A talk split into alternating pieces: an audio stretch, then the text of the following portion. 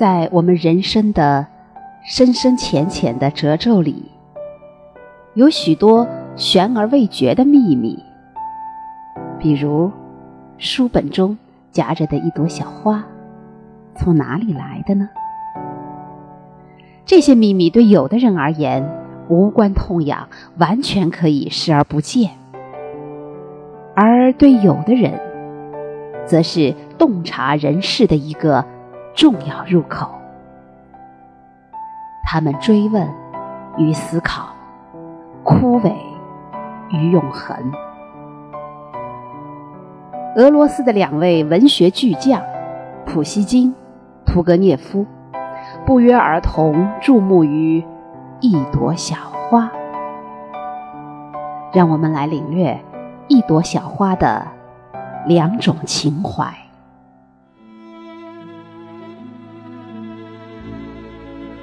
一朵小花，普希金。我看见一朵被遗忘在书本里的小花。它早已干枯，失掉了芳香。就在这时，我的心灵里充满了一个奇怪的幻想：它开在哪儿？什么时候？是哪一个春天？它开得很久吗？是谁摘下来的？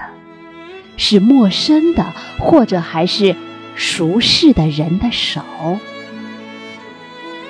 为什么又会被放到这儿来？是为了纪念温存的相会，或者是为了命中注定的离别之情，还是为了纪念孤独的漫步？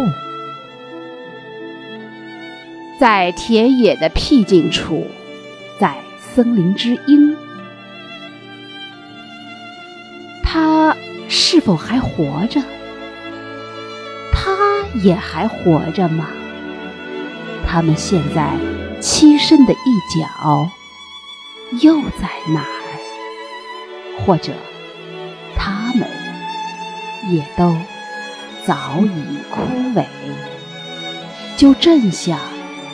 这朵无人知的小花，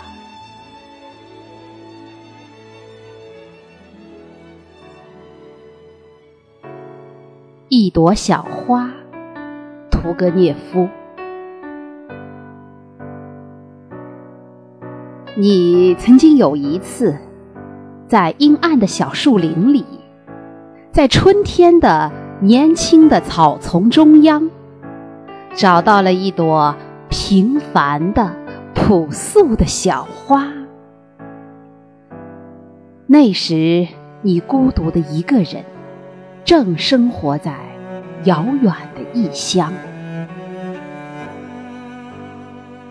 等待着你，在多路的草丛中，它孤零零的在开放，为了你呀。它保存着自己的纯洁的香味儿，那是它的最初的方向。于是，你摘下了那摇摆着的花茎，拿在你细心的手上，带着缓慢的微笑，把这朵被你毁掉了的小花插在你的纽孔上。然后，你沿着满是灰尘的大路向前走，四周围整个的田野都被晒得发烫。从天空里滚流下来的一股热浪，而你的那朵小花也早已枯萎损伤。它生长在安静的阴影里。它靠着清晨的雨水滋长，它被炎热的灰尘所闷死，它被正午的阳光所烧伤。这怎么办呢？惋惜，也是枉然。要懂得，他被创造到世上，只不过是为了紧靠着你的心口，就只生存那一瞬的时光。